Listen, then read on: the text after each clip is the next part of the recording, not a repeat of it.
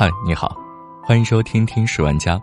今天想和你分享的文章来自美国中文报，原创文海。蔡徐坤又跑去给《狮子王》代言，垮掉的流量如何撑起两千五百亿美元的迪士尼？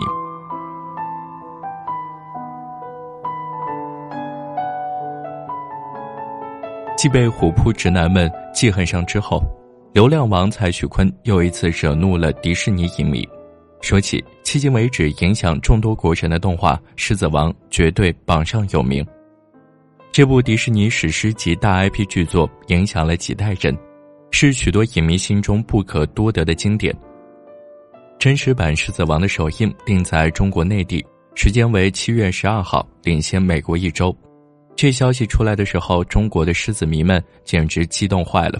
但就在沉浸在对新版《狮子王》期待中的中国影迷们。被微博上一张电影宣传图气炸了，在一张《狮子王》的广告图里，蔡徐坤俨然化身《狮子王》的电影宣传大使，和辛巴并列在一起。图片下方是话题：像辛巴一样勇敢成长。蔡徐坤与狮子王之间的情景，不少网友觉得似曾相识。这和当初蔡徐坤当选 NBA 代言人在网上引起的争议简直一模一样。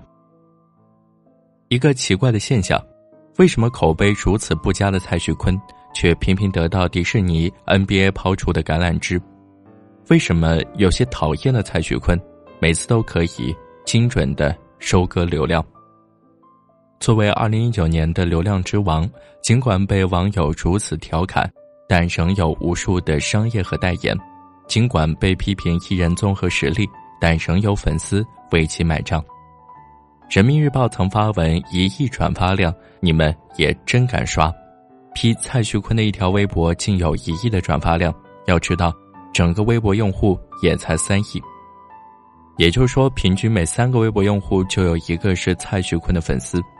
从那以后，流量成了他的化身，即便垮掉也要成就流量。继 NBA 之后，连迪士尼都不得不重视这位中国流量第一人。但没想到，一个垮掉的流量反而破坏了电影的前期宣传。很多的争议和蔡徐坤因《狮子王》被吐槽如出一辙。对于 NBA 和迪士尼的选择，大家也看得很清楚，不外乎是为了流量。在这个流量至上的时代，尤其是在中国，想要获得更广的传播力和更热的讨论度，只有选择向流量靠拢。在坐拥几千万粉丝的流量信息面前，再加上希望得到更多年轻人的关注，NBA、迪士尼做出的选择其实并不奇怪。流量最终会将我们带去何方？一个已经垮掉的流量，对作品本身是好事吗？或许，即便蔡徐坤出现了，也不会对两千五百亿美元的迪士尼公司有任何帮助。好了，这就是今天的节目，感谢你的收听，我们下期再见。夜雨中，只听到他说不要相约，纵使分隔相爱，不会害怕。人无觅处，心声有否偏差？正是让这爱试出真与假。遥远的他，仿佛这风声跟我话。